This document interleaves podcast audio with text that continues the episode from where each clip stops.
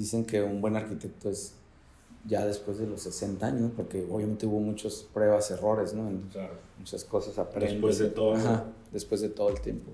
claro, es la experiencia, es como un músculo. Tienes que ir trabajando.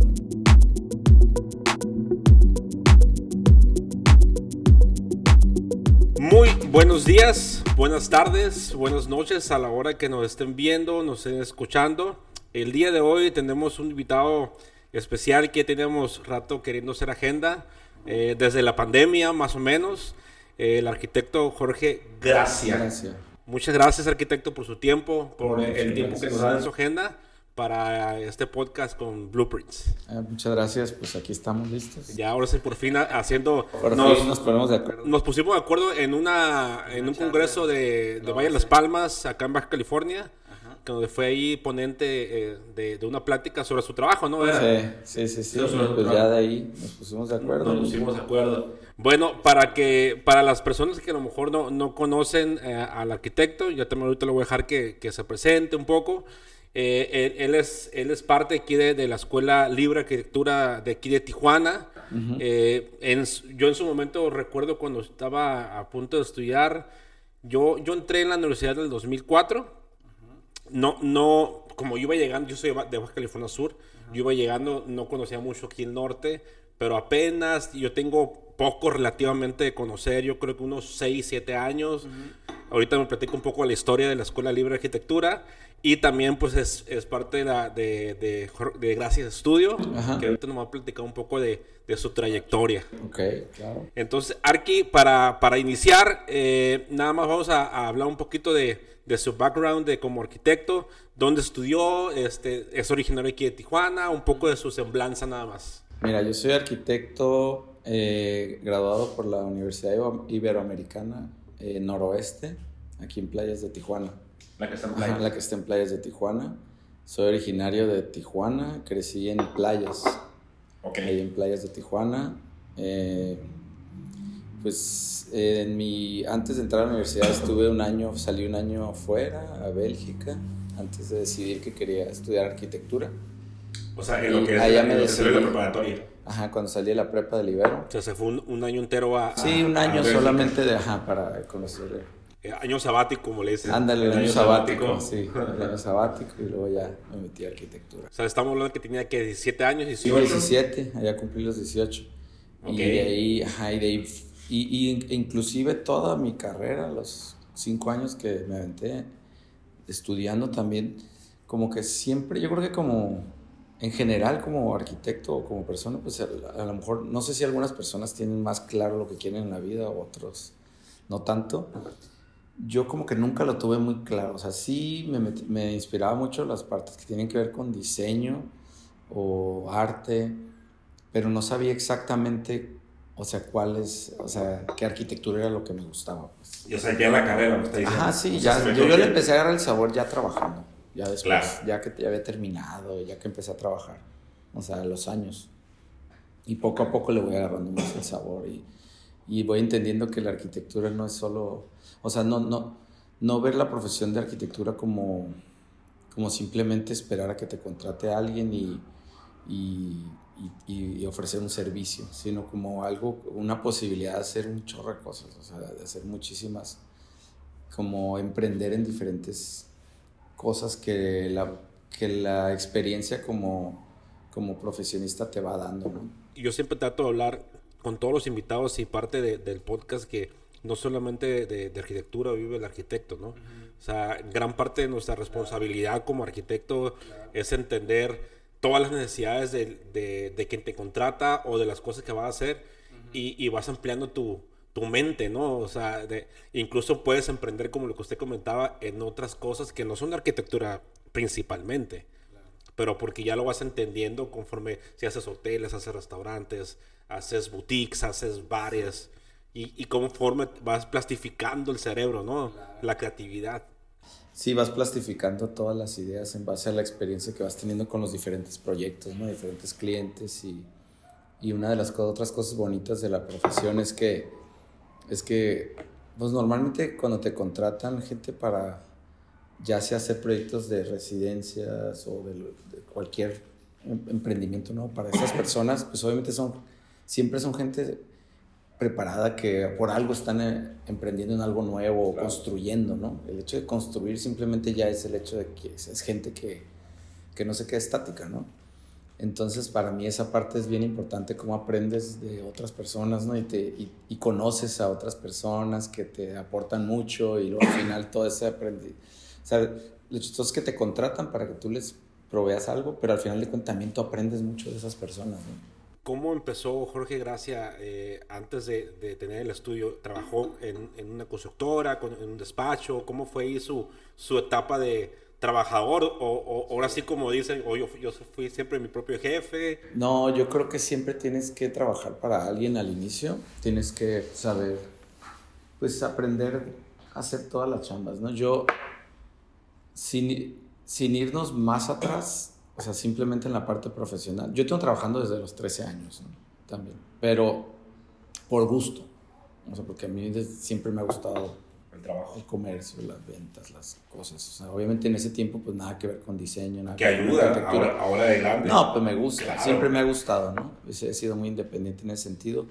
Y, y, lo, y, y la parte, yo empecé trabajando al principio, como no tenía muchos contactos en cuanto a conocer otros arquitectos, dónde poder conseguir trabajo. Empecé trabajando primero con un perito evaluador, por ejemplo, de inmuebles, ¿no? Que era abogado e ingeniero. Ah, ok. Ajá, pues no era arquitecto, pero pues yo hacía avalúos, avalúos de casas, ¿no? Por ejemplo. Y luego ya después él me recomendó con un arquitecto, ¿no? Y me fui a un despacho de un arquitecto, que en ese tiempo era un despacho, pues, de los más reconocidos de la ciudad, ¿no? pero estábamos como en el ramo de la industria, más que nada en maquiladoras, construyendo maquiladoras. Y ahí me mandaron a obra y es donde me empezó a gustar mucho porque empezamos a hacer, eh, me mandaban a, a, coordinación de los planos de, de la, la, ejecución de una obra que le llaman los as-built, as-built, ¿no? Entonces, hacer los planos como se está construyendo la obra para que en un futuro tener esos planos para cualquier reparación o lo que sea. Entonces, termina la obra, o sea, tal cual. Entonces yo estaba haciendo los as-builds y era para una empresa coreana. Que o sea, a la que le estábamos construyendo la empresa mexicana, ¿no? Y era, era la que hace los televisores y microondas Samsung, ¿no? Samsung, que todo el mundo la conoce. Entonces estuvo muy interesante porque a los, estaba chavo y pues ya estaba conociendo procesos muy internacionalizados, pues de cómo, cómo ejecución de una obra pues para una maquila de inversión extranjera en Tijuana. Entonces, pero y la parte que más me interesaba era eh, ver cómo me tocó hacer eh, como naves industriales, entonces el sistema constructivo era con a base de muros que se cuelan en el piso, los que le llaman tilt top, tilt top walls, que los cuelas en el piso y luego los, los levantas, ¿no? Entonces, pero muros de 18 metros. creo que eran. sí. Sí, pues, se prefabricaban ahí mismo en el sitio y se levantaban, pero por ejemplo en ese tiempo, eh, estamos hablando como el 97, yo creo, 1997. no hagan cálculos para la No hagan cálculos. Pero, pero sí era bien interesante porque en ese tiempo, por ejemplo, las grúas que levantaban esos muros no había en Tijuana. No había ninguna grúa que levantara ese muro por el peso y la dimensión de los muros. Entonces, había importación temporal de, de, la, de, las, de las máquinas de, para, de las grúas. Entonces tenían que cruzar de Estados Unidos las grúas para poder venir a levantar los muros y, y, ponerlas. Importación temporal. Ajá, es una importación de la máquina. Sí, porque no podía nomás cruzar la máquina porque es de trabajo, ¿no? Entonces tenía que hacerse una importación temporal de la, de la grúa y ya cruzaba y montar todos. No me acuerdo, una semana creo que se levantaban todos los muros. Estuvo bien padre. Pero todas esas partes fueron aprendizaje. Yo, obviamente yo no estaba ejecutando, pero yo estaba viendo, ¿no? Todo el, día a día, porque yo hacía los planos, estaba viendo. Y eso es lo que me empezó a gustar mucho. Me empecé a inclinar mucho por la construcción. A mí me gusta mucho eh, porque te da la posibilidad de, o sea, si te gusta el diseño y, y aprendes a construir, pues te da mucho la posibilidad, de, te da mucha libertad para poder diseñar de una forma que sabes que se va a poder construir. A diferencia de si tú solo diseñas, y no ejecutas, pues está un poquito más complicado, ¿no? Porque pues obviamente tú, tú lo dibujas, pero ¿cómo, cómo lo haces? ¿Cómo, lo llevas a cabo? ¿no? Y en ocasiones, bueno, ya más adelante, una, en ocasiones yo trabajé también mucho tiempo en Estados Unidos y recuerdo que, que los arquitectos de allá decían, no, si yo lo, y tenían un conflicto con los constructores y los arquitectos decían, si yo lo puedo dibujar, tú lo debes de poder construir. Y se me hacía bien como arrogante y como, ¿por qué? O sea, porque no es lo mismo un dibujo que, que llevarlo a la, materializar algo, ¿no? Una idea. Entonces a mí no me gustaba esa perspectiva, ¿no? De cómo los, cómo la percepción del arquitecto eh, se veía como, como suprema, como algo más, cuando en realidad, pues, así como cuando empecé a trabajar los tres años, debes empezar desde abajo y saber, aprender a, a llevar tu vida, es lo mismo en la, en la, arquitectura. Yo digo que tienes que empezar sabiendo construir para poder diseñar, ¿no? Claro. Entonces es como... Para dar soluciones. Entonces de ahí yo fui trabajando primero con, con ellos y luego ya después como que ya se acabó esa obra, o no sé si se acabó, yo me fui, eh, ya me crucé a trabajar muchos años allá, como 12 años en, en San Diego, ajá. Ajá, a veces viviendo allá, a veces aquí, pero siempre con esa vida de la frontera, ¿no? Que, que tenemos la ventaja de, de, tener vida binacional, si queremos. Sí, siempre la tenemos. Bueno, afortunadamente menos en pandemia, ¿no? Ya es que ahí sí, sí a los cercanos no, no, no, podemos cruzar. Y seguía, yo seguía cruzando. En ese tiempo ya traíamos proyectos en San Diego y, y lo que hacía era volaba a Cabo San Lucas para luego cruzar y llegaba a San Diego. O sea, para poder cruzar la frontera, porque por avión sí podías cruzar. Sí, exacto. Pero, pero no por la, el cruce mar. No, el peatonal o el estaba cerrado para los mexicanos. Entonces yo tenía juntas allá y para cruzar, aquí estamos, aquí ya ves que estamos a una cuadra de la frontera, pero para poder yo llegar aquí, yo tenía que ir hasta Baja California Sur y luego volar hasta San Diego o a veces Los Ángeles. Si la junta era, porque traía proyectos en Palm Springs, si era ya, pues a veces Los Ángeles o San Diego. Pues eso ha sido, eso ha sido más o menos el, el recorrido así de una forma muy general de, de la chamba, ¿no? Ok, y háblenos un poco de, de, ahorita vamos a hablar un poquito de, de su trabajo, que, que, que, es amplio, que me interesa que, que, la gente que nos está escuchando, está viendo, lo, lo, lo sepa. Pero vamos a hablar de, de, un tema que a mí me interesa en lo particular, la Escuela Libre de Arquitectura. ¿Cómo, cómo fue que un día pasó aquí por la, por la Coahuila y dijo, te, veo ese local o, ya, era, ya era de usted? ¿Cómo fue que inició este proyecto que, que ya ahorita ya es, ya es más famoso, ya se conoce más, ya, ya mucha gente incluso que no es arquitecto la conoce? Entonces, ¿cómo empezó esto? Pues empezó empezó primero nosotros cuando teníamos, estábamos haciendo un desarrollo de una, en ese tiempo estábamos haciendo unas casas en playas, ¿no? Y teníamos la oficina y a la par le estaba yo apoyando a Arturo Rodríguez de la Galería de Arte La Caja, que está aquí en Tijuana. Y yo me acababa de regresar de San Diego a Tijuana. Entonces, eh, él me dejó, me prestó un espacio dentro de la galería. Yo le estaba ayudando con el diseño porque siempre me ha gustado apoyar las cosas, las iniciativas que tienen que ver con arte o con, con alguna, pues promover el arte, ¿no? Entonces ahí nosotros lo estábamos apoyando, pro bono, y él nos dejaba eh, tener la oficina ahí un rato. Okay. Entonces, eh, ahí mismo lo que empezamos a hacer era hacer como cursos de cuatro semanas, cuatro sábados en los que en el primero conceptualizábamos una idea, casi siempre era de un mueble, ¿no? Eh, una idea y luego con los, nosotros en ese tiempo estábamos haciendo obra, bueno, siempre hemos hecho, pero, pero con, los, con nuestros carpinteros y herreros, eh, pues a la par esa idea la tratábamos de, o sea, o con quien fuera, ¿no? En este caso, carpintería y herrería era lo más común.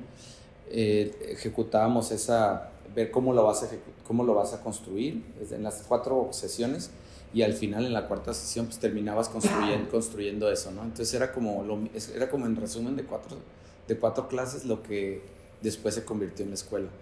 O sea, más que nada era, eh, llegamos a un punto en el que, en el que dijimos, ¿sabes qué? Esto puede escalarse a algo más grande, a una licenciatura, porque en ese tiempo creo que ya había como siete escuelas de arquitectura en la ciudad pero a la vez cuando nosotros recibíamos empleados, eh, arquitectos que venían de, de, ciertas escuelas, sin decir nombres, pues notábamos ciertas cositas que, que, a la vez no estábamos muy contentos, o sea, como cuando ya estaban trabajando, pues, cuando ya estaban en nuestro despacho.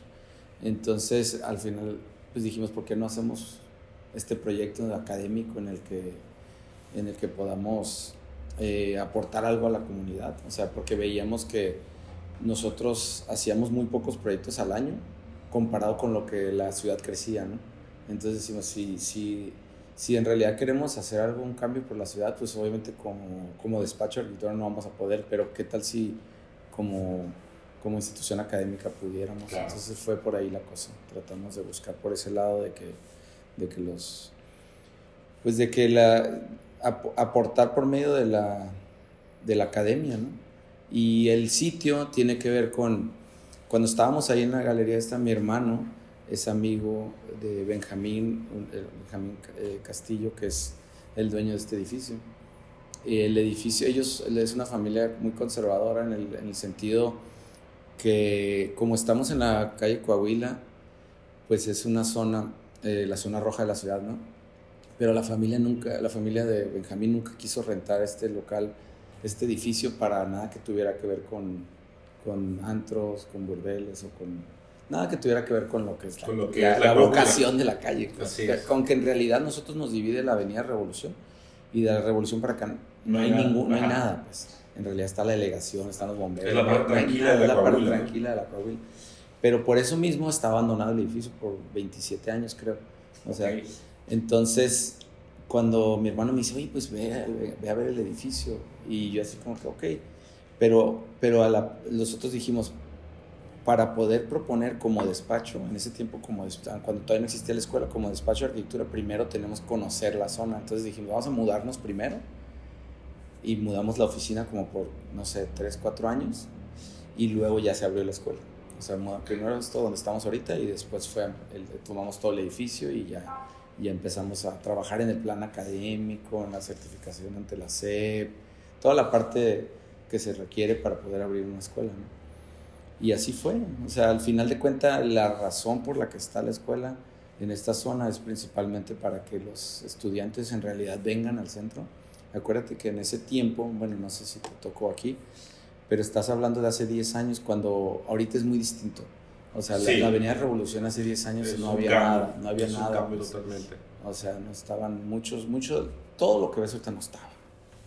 Entonces, no quiere decir nada que la escuela esté aquí. O sea, no, no, estoy tratando de decir que esto impulsó otras cosas, pero, pero era un contexto muy distinto, pues, en el que un estudiante era una idea muy rara poder, o sea, tener que meterse a una zona en la que estaba deteriorada, de abandono, con mucha problemática, pero a la vez era la intención, porque nosotros queríamos que el estudiante se, se diera cuenta de la realidad y no estuviera en un mundo falso en el que se basa una zona buena de la ciudad y no ves la, la, la, problemática. ¿no?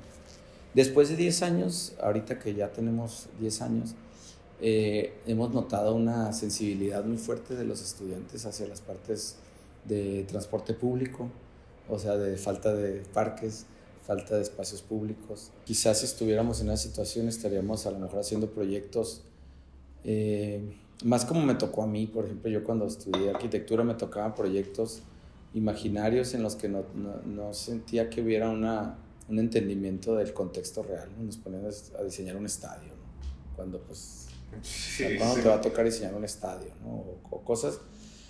Entonces, ahorita tratamos de que principalmente se sensibilicen de la problemática y tratar de que, así como en el inicio veíamos, no veíamos una buena posibilidad como despacho para hacer un cambio en una región, eh, creo que por medio de, de, contagiar a nuevas generaciones sí hay una posibilidad, pues, y ya dependerá de cada quien qué va haciendo, pero ya si traen intrínseco ellos algo, cómo mejorar su ciudad, pues creo que esa es una buena forma de hacer un cambio, ¿no?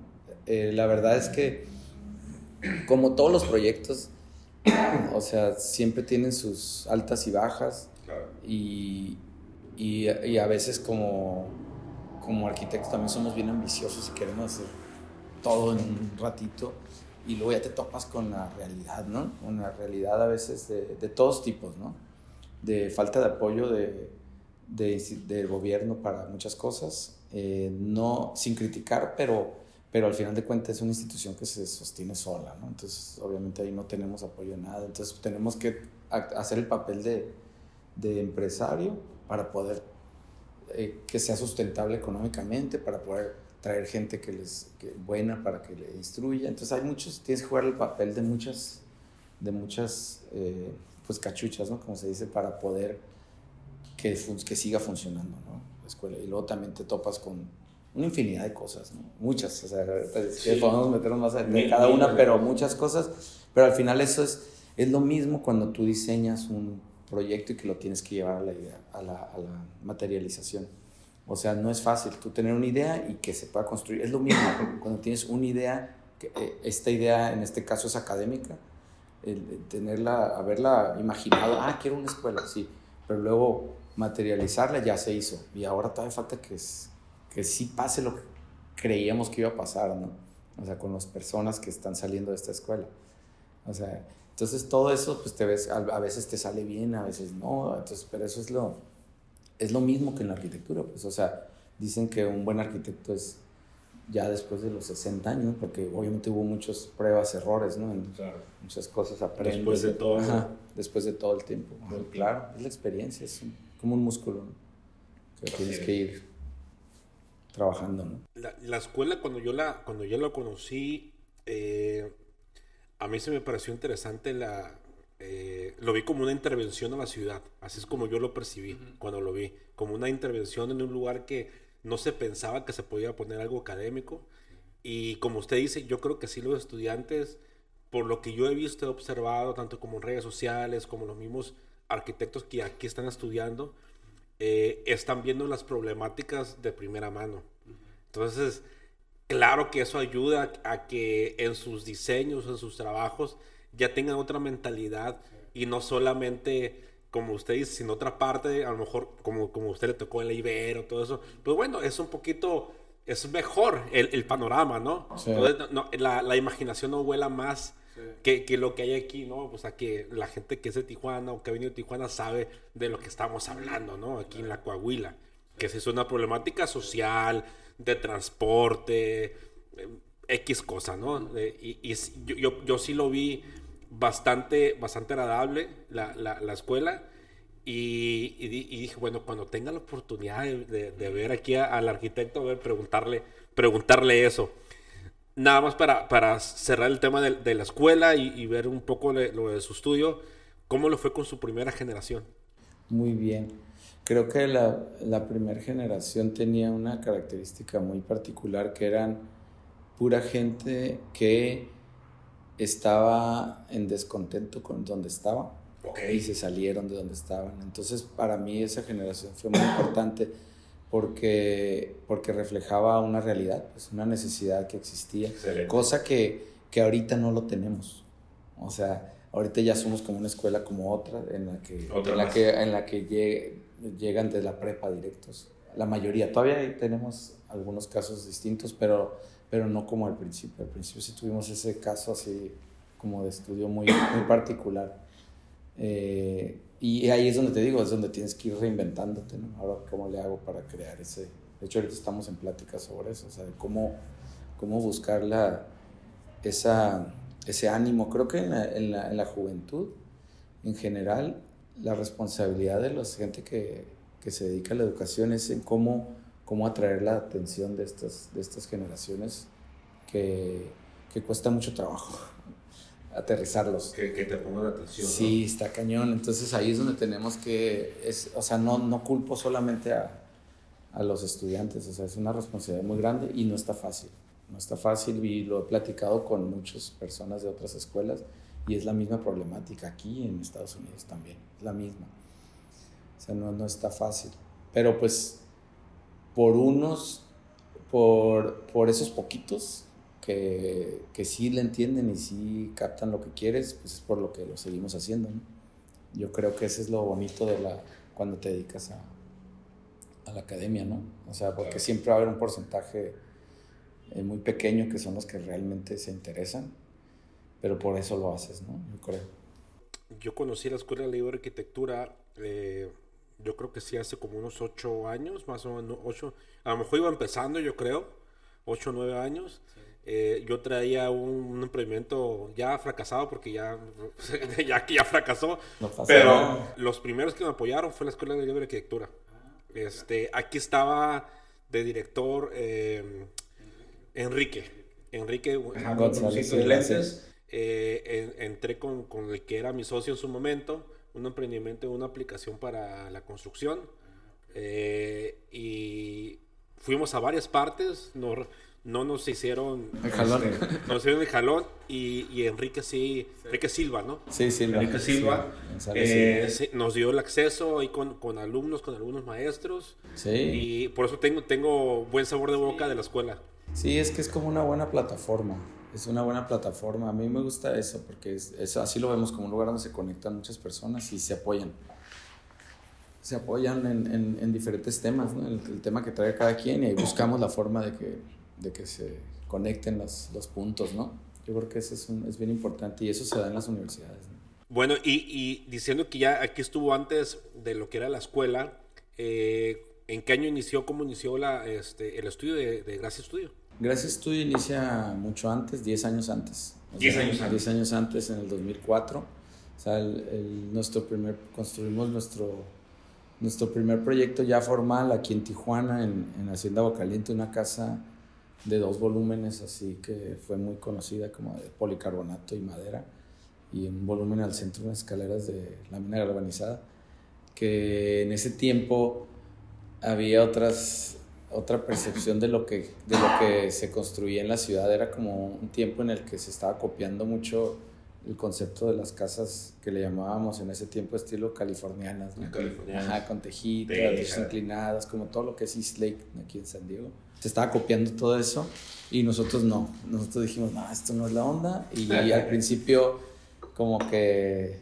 Pues la verdad es que desde como hicimos esa primera casa, como que nos valió y sí fue muy sí fue algo que hubo unos amigos, el, el de Pirri, el Víctor Guzmán, que, que, en esa casa, antes de terminar, eh, nos pidieron para hacer un evento de arte, me acuerdo, fue hace ya, creo que como en el 2004.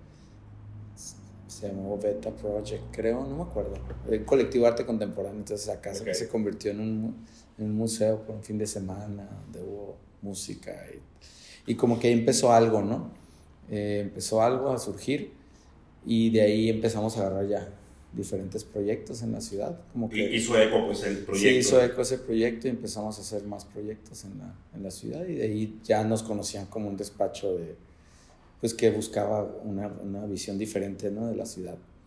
Y pues desde el 2004 hasta el 14 que empezó la escuela fue pues puro chambearle, ¿no? O sea, la mayoría de nuestros proyectos fueron, fueron aquí en Tijuana, o sea, haciendo obra y o sea, unas casas en Puerta de Hierro, el proyecto del Valle Guadalupe, del, del hotel.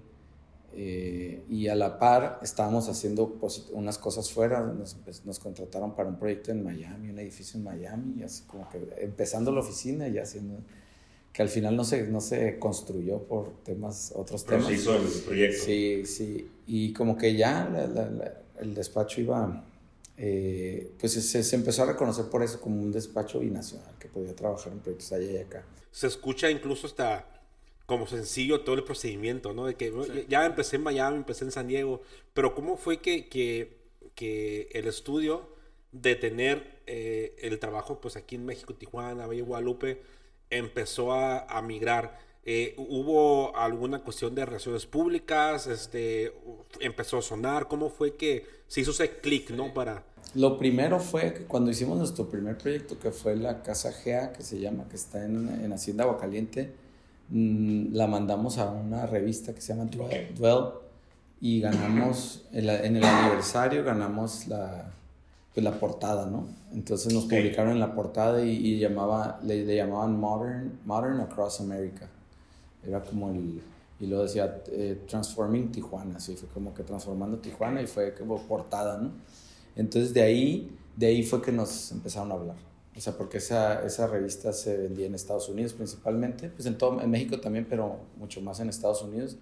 Entonces de ahí nos empiezan a, a hablar diferentes personas. Okay. En este caso el de Miami, por ejemplo, el primer proyecto fue de eso. De ahí lo vieron y, ah, este cuate era un dominicano que vivía en en Brickell, en Miami, y él nos, nos habla y les dice, Y luego nos, nos, nos dice, vente, vamos a, a, Samaná, que es en República Dominicana, a un hotel y vamos a esto, o sea, pero así, de una revista.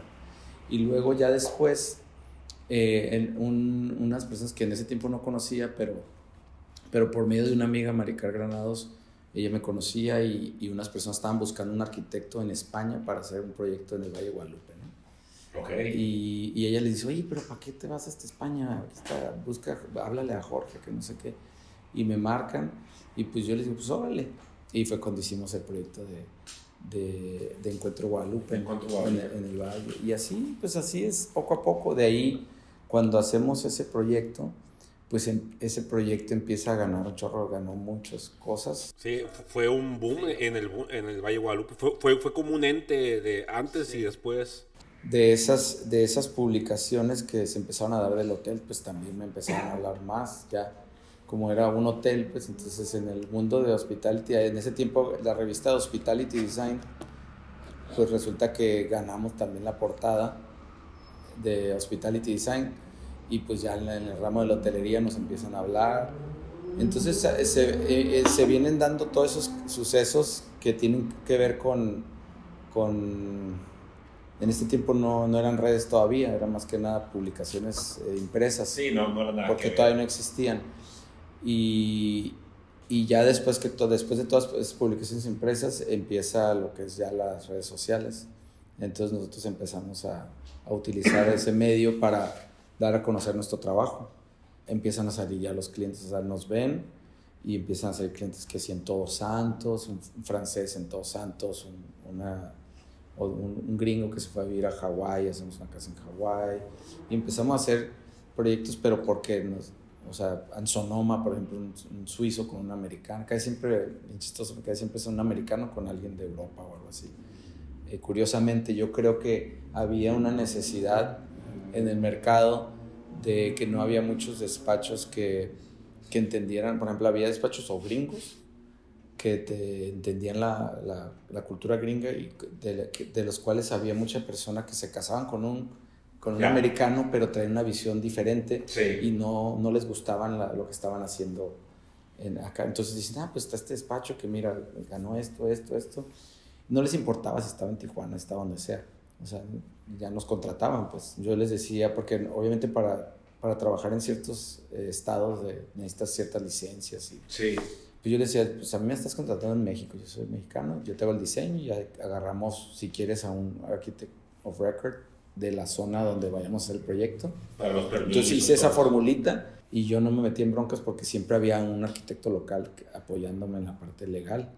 Entonces pues salían bien los proyectos porque no me aventaba yo, yo te hago todo y te cobro sí, que eso es el error que hacemos a veces. Sí, ¿para qué? Yo, mira, yo te cobro esto y yo, esto es lo que sé hacer. Y en lo otro, pues yo no sé los reglamentos de Sonoma, por ejemplo. No me lo sé, pero pues si agarramos a alguien local, pues nos lo aventamos. Y así me funcionó. Así fue como fue creciendo.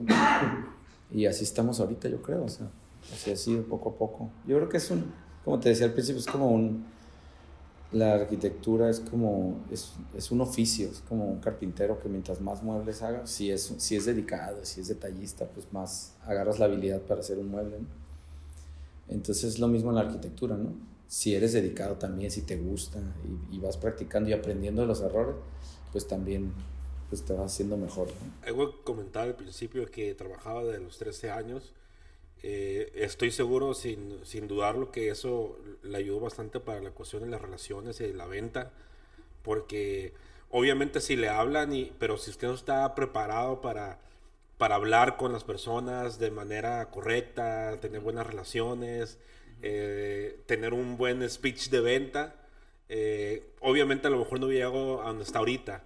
Eh, y, estoy seguro que es por eso de, de, que vendió lo que sea que he vendido desde los 13 años, la ayuda a lo que es ahorita en la parte de la arquitectura.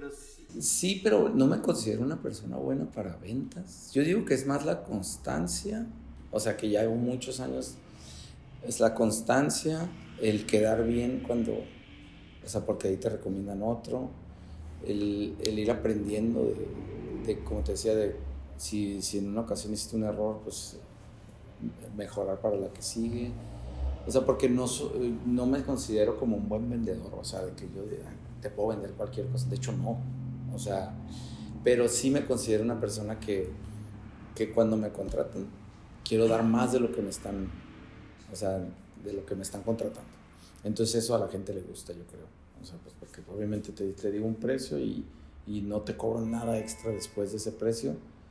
Entonces, pues al final quedan contentos y obviamente quiero que quede bien, pues. Quiero que quede bien. O sea, y, no, y no tanto porque quiero que me vuelvan a contratar, sino porque quiero que quede bien nomás.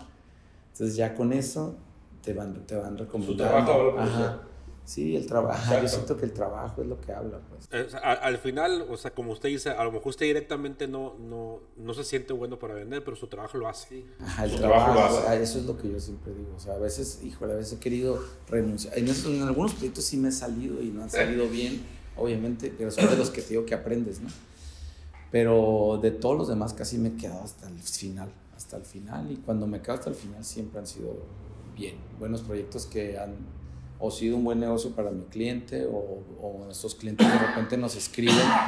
Inclusive una casa, me acaba de llegar un correo hace, hace como unas 3, 4 semanas de un cliente de una casa que hicimos en Todos Santos, que es el, el tío del francés con esta americana. Y, y, me mandó un correo, ya sus niños ya crecieron, pues fue en el 2006 esto, casi como 18 más o menos. Y, y, y como me escribió un correo que ya sus hijos ya están grandes, que ha sido una casa que los mantuvo unidos mucho tiempo, que es, que es la casa que los, o sea, todos sus veranos ahí se la pasaban, como que para, nomás, o sea, un, correo después de 15 años. De tantos años. Ajá, de la señora diciendo, nomás agradeciendo por la casa, o sea, después de más de 15 años. Eso es, eso es lo padre. Pues. De que la casa envejeció bien con ellos también. Sí, que ha sido un lugar de unión familiar, pues eh, en otra ocasión me, también me mandó un correo una clienta, también para lo mismo, para agradecer, pero porque decía que antes de que tuvieran esa casa, sus hijos siempre andaban en la calle. Y desde que ya tuvieron esa casa, como era una casa que estaba integrado todo, como que en lugar de irse los hijos a las casas de los amigos, andar de vagos en otro lado, siempre estaban, sus amigos decidían irse a su casa. Entonces ella estaba mucho, se enteraba de qué pasaba con su hijo, pues, porque estaba más en su casa con sus amigos pero ya visitaban más su casa, en lugar de irse a otro lado o andar en la calle. Entonces, cositas así que el diseño, pues, sí, sí, sí hace un cambio en, las, en la actitud de las personas de una forma indirecta, ¿no? O sea, aunque no, no sepan por qué, pero pues ahí están, por algo, ¿no? No sé, les gusta algo de eso. Y, y, y gran, gran, parte de, como usted dice, su trabajo habla por, eh, pues por usted, eh, su trabajo. Y, y, es, y es algo que también que ahorita quería que, que tomáramos, que bueno, que ya, ya se puede abrir la caja de Pandora, hablar de, de ese tema, que, que ya lo, yo lo dijo en, en, en, la expo que nos, que nos conocimos, que ahorita ya está trabajando, está trabajando todavía, ¿no? Está en el proceso. En el proceso de diseño de... De un restaurante, si, no me, si, si mal no recuerdo, en, en Disney. Nada, nada más que en Disney. ¿Cómo fue que llegó ahí a, ahora sí con Mickey Mouse? para llegar a. Porque bueno, Disney se escucha nada más el logo, pero es una. Es un, es un monopolio. Por eso, sí, pues ahí básicamente hay una empresa que se llama Patina, Patina Group, que es restaurantera. Ella, ella entra a un concurso para ganarse el, el, hacer este restaurante para Disney, en el que se asocia, si gana, se asocia con Disney para hacer la operación de este, de este restaurante. Y, y a nosotros nos invitan para hacer la propuesta. Y como te decía, todo es un, punto, con, se van conectando los puntos. La razón por las que se enteran de nosotros es por el hotel del Valle Guadalupe. Pero ¿por qué? Porque una de las personas que trabaja en la empresa esta, que es una empresa multinacional, es originario, su, su papá es originario de, de, la misión, de aquí, de, de cerca de Ensenada. Entonces, él sabe de este despacho de arquitectura que hizo esto y ellos están buscando un despacho que traiga la esencia de, de México, básicamente, ¿no? Entonces él propone esto, entonces ya ahí entro, eh, ya me, cuando me mandan el primer correo, pues ya entro yo a, a, vender la idea, se puede decir, ¿no? O sea, con, con, lo que podemos hacer, la visión de México que creemos nosotros que se debe dar para una persona que vive en Los Ángeles o en Anaheim, porque no es lo mismo eh, la perspectiva, o sea, yo, yo he crecido en la frontera, entonces yo sé cómo son las personas de Los Ángeles, o sea, la percepción de México de, de, de, una persona de Los Ángeles a una persona en el sur o en el centro de la República es muy distinta. Entonces creo que eso les llamó mucho la atención y de ahí y de ahí ya concursamos contra, competimos creo que contra dos, dos grupos más muy grandes y pasamos la primera etapa y luego ya nos, y luego concursamos una segunda vez y ya ganamos. Y ya una vez ganado el concurso, pues ya nos contratan para, para hacer el proyecto, el todo el proyecto. Y ahorita ya está, está súper avanzada la obra, se abre el año que entra, el 2024, en, en mayo. Ah, ya, ya próximo año, ya, sí, ya, ya, va a estar abierto al público. Ya, ya, ya, van súper, van a toda marcha. Va muy bien, muy bien. Y pues es, es, es, es, como dijiste ahí con Mickey Mouse, pues sí es curioso que, o sea, como que normalmente no asocias, eh, pues asocias a, a, Disney con el tema de todas las princesas y todo, pero al final de cuentas, eh, ya conociendo todo, cómo trabajan y todo, me ha encantado trabajar con ese grupo porque es súper profesional, obviamente, todo tiene que llevar un orden, sí, todo, Ajá. Eh, obviamente nosotros no estamos diseñando nada, nada de escenarios como es Disney, o sea, te dan libertad, pues al final de cuentas nosotros tenemos que hacer una la visión de México para nosotros, y nosotros decidimos que iba a ser algo muy neutral en el que se destaca la, la, la artesanía de México, o sea, eh, normalmente México es color, pero nosotros decidimos irnos por una paleta más neutral, para que en realidad la cocina del chef Carlos Gaitán eh, fuera el protagonista principal y las personas. Entonces, como toda la paleta de materiales y todo lo hicimos muy neutral. A diferencia de si tú ves el estereotipo típico, sí dije bien, típico mexicano, es más de color, o sea, es mucho color, es como muy cargado, muchas cosas. Nosotros no queríamos ver eso, no queríamos que vieran eso. Sí, el color puede influir en, sí. cómo se sentía la gente a lo mejor adentro, ¿no? Sí, o sea, entonces ahí, ahí ya, pues ya con ese concepto, pues pudimos, pues ganamos a la par, estaba contratado el chef para hacer el menú y con él ya, ya, que, ya que habíamos pasado la segunda etapa ya trabajamos en conjunto para seleccionar los platos, seleccionar los las, la vestimenta de los, de los, de los meseros, todo el concepto, todo el concepto tuvimos ciertos retos, por ejemplo, tratamos siempre de, de, apoyar la industria mexicana, que vale la pena comentar esto porque, porque es como una crítica, ¿no? tratamos de, de, apoyar a la industria, ¿no? En, en, seleccionar productos mexicanos. Eh, nos vimos con muchos problemas, o sea, como que tratamos... Pues sí, o sea, la, la falta de responsabilidad de de las empresas en México, no de todas, pero algunas de las que recomendamos que no cumplen con tiempos, con cosas que dices, o sea, queremos decir que somos un país donde la artesanía y todo, pero al final de cuentas no podemos cumplir con una fecha, o sea, y no lo digo por nosotros, nosotros sí cumplimos todo, sí recomendamos algunas empresas y eh, de, todas, una no nos quedó muy bien y, y al final de cuentas es muy triste que que como, que como mexicano tratemos de, de poner en alto lo, pues lo de, la, la, tradición de México y todo, y que resulta que ya cuando quieres competir a nivel internacional, te topas con pared, pues que, que, hay otros productos que quizá vienen de otros, de Asia o donde sea, que te los pueden tener más rápido, que, y dices, ahí es donde nos falta, ¿no? Esos pequeños detalles son los sí, que... Sí, pero al final de cuentas o sea, es, ese esfuerzo, pues le, echamos ganas y estamos tratando de resolver ya, tratando de ver cómo lo hacemos para que lleguen esos productos a tiempo, porque ya estás, cuando estás hablando de esos proyectos son, son penalidades muy grandes, o sea, en cuanto a, las, si te pasas un día, es mucho sí, dinero, no, jugando, no, no, es juego. Sí, o sea, no jugando, sí, sí. Ajá, entonces aprendes mucho, ¿no? O sea, no nomás, no simplemente el diseñar y saber hacer planos y todo, sino que cómo la proveeduría de todos esos materiales que especificas, tienes que saber a quién.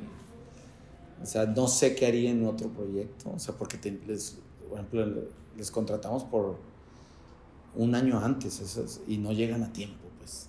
Y las cosas para, por ejemplo, lámparas, se tienen que certificar, tienen que pasar pruebas contra fuego, tienen que pasar ciertas certificaciones para que se puedan instalar. Imagínate en proyectos tan grandes y que de repente lo que trataste de poner en alto el nombre de México y por una empresa Ajá, pues, exacto. Por los tiempos. Y... Por los tiempos. Pero bueno, todo va bien en general, nomás es ese, ese, ese, bachecito ahí que no es, no, es mío el problema, pero sí lo, me gustaría decirlo en público porque está... Así no voy a decir nombre de la empresa, pero ellos saben quiénes son. Sí, ustedes saben quiénes son. Ustedes saben quiénes son. Se lo voy a mandar el podcast. sí, realmente sí, eh, a veces es el problema que tenemos eh, los mexicanos, ¿no? Los tiempos y las responsabilidades. Pero bueno, que tenemos que ir quitándonos para, para, para, poder competir con, o sea, mundialmente, ¿no? O sea, tenemos muchas ventajas. pero también tenemos unas pequeñas desventajas. Pero por ejemplo, nosotros, nosotros como despacho en la frontera, nosotros eh, o sea, es lo que hacemos. O sea, nuestro, nuestro trabajo, no sé qué porcentaje, pero un porcentaje grande, más del 50 es para Estados Unidos. Y estamos en Tijuana y decimos, somos de Tijuana. O sea, así debemos de poder, debemos de poder, o sea, llegar a las metas. O sea, si quieres, quieres vender tus productos en Estados Unidos, en Europa, pues tienes que ponerte al nivel. Pues. Es igual como nosotros, nosotros como arquitectos vamos a competir con en el concurso para ganar eso competimos contra despachos de, me imagino que de Estados Unidos, no sé de dónde eran, pero con los que concursamos, porque nunca nos dijeron quiénes fueron. Pero pues tenemos que llegar a un buen... Y, y hemos, y, no hemos tenido ni una bronca, ¿eh? como despacho. Como despacho, todo muy bien, salió, están súper contentos, el Disney y Patina, los dos. Aquí, este, nada más para, para ir cerrando, porque sé que su tiempo es, es valioso. Eh, nada más, si se puede comentar, si se puede decir, eh, ¿tiene alguna, se ha diversificado aparte de lo que es la arquitectura y de lo que es la escuela?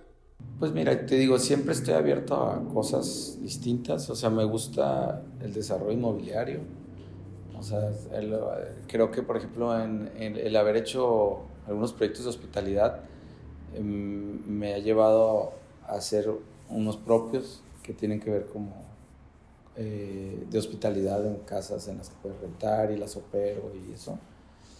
Eh, tenemos uno y estamos ahorita en planes de otro proyecto.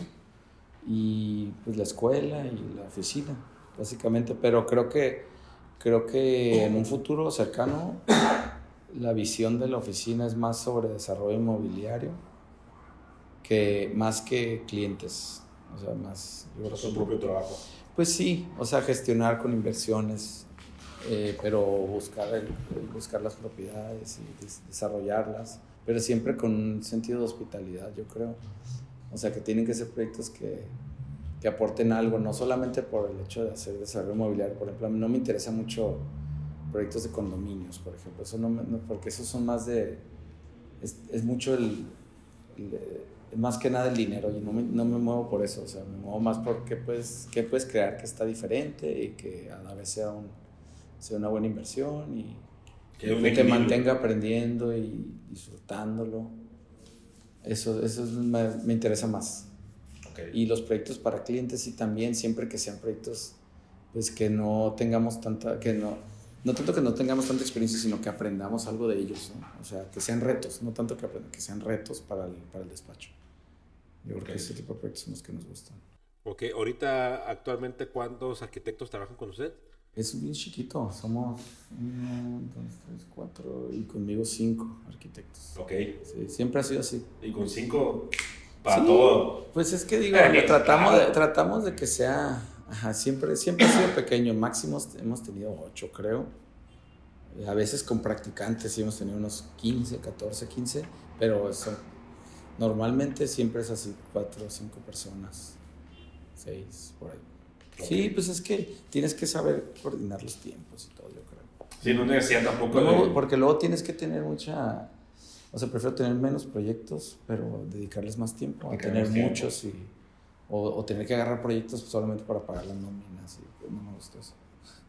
Sí, porque eh, eso es lo que de los errores que, que hacemos los arquitectos, ¿no? Que tomamos muchos, muchos proyectos, sí. y, a todos le decimos que sí, nada más por, sí, por, Porque tienes que mantener la oficina, ¿sí? O por tener chamba. Y por, no, tener chamba. pues y, y, y, se te olvida lo, lo importante que es Y al rato crear, tienes tiempo para, de, para hacer detalle, para hacer detalle. Este más el otro, el otro. Exacto. O sea, a lo mejor una maquila. El problema que puede ser es que de repente a lo mejor no puedas, o sea, que lo que te paguen no sea suficiente para mantener, ¿no? Por eso tienes que mantener. Para mí, en lo personal, por eso mantengo una oficina pequeña. Es parte de, de Sí, cada, quien, cada despacho es distinto. ¿eh? la mayoría de mis colegas tienen despachos muy grandes. O sea, yo a veces digo, ay, cabrón, ¿cómo le haces? O sea, y están haciendo muchas cosas y está padre. Pero digo, a ver, pero pues cada quien. O sea, yo no sé, no sé, yo no lo disfruto tanto. Yo no puedo estar con tanta estrés, no me gusta. O sea, vivir más relajado. ok. Cada quien. Muy bien, Arqui. Eh, muchísimas gracias por su tiempo, en verdad. Eh, por, ahora sí que pudimos hacer esta, este episodio. Nada más para terminar, eh, ¿cómo, ¿cómo, lo encuentran en redes sociales, eh, por internet? Sí, tenemos un, pues más que nada el Instagram, eh, Gracia Studio, con ese, Gracia Studio, sí, básicamente. Punto com, ¿no? Pues la página es graciastudio.com Ajá, y Instagram, pues más gracias. Gracias Studio. Sí, algo así. Instagram, Facebook, ¿te gusta también? Facebook también, gracias TikTok, todavía, todavía no, estamos en TikTok. ¿Sabes que no? no todavía no. Nunca lo he puesto y no. No. ok. Pues creo que sí va a tener que, porque ya ahorita todo va para allá. Sí, sí, sí. Por eso le pregunto, porque hay gente que a lo mejor no, lo, no, lo, usa, pero para bien o para mal, como lo quieran ver, todo va para allá, ¿no? Todo va para allá. Así es, si nos queremos actualizar, ¿no? Ahora sí, que a la parte de, de, comunicación, más que sociales, o sea, la comunicación para... Pues es que al final de cuentas es lo que nos ha dado, por las redes es que nos hemos, eh, o sea, antes redes por medio de libros o revistas y ahora el Instagram, pero creo que sí es cierto, pues ya, tenemos que cambiarle al, al, TikTok ahí. Al, TikTok, pues nada más, sin bailar nada más, ¿no? Como... No, no, no, eso nunca. Ok, perfecto. Arque, muchísimas gracias eh, por, por, su tiempo, en verdad, le agradezco. Y pues bueno, eh, ojalá hagamos una, un segundo episodio en unos cuantos años. Y pues, ¿Cómo va el progreso? ¿Cómo va el progreso? A lo mejor ya cuando se acabe lo de Disney, a lo mejor otros proyectos que tengo por ahí, hacemos uh, un, una segunda... Una segunda parte. Órale. Ya Excelente. Muchas gracias, Arqui. Gracias.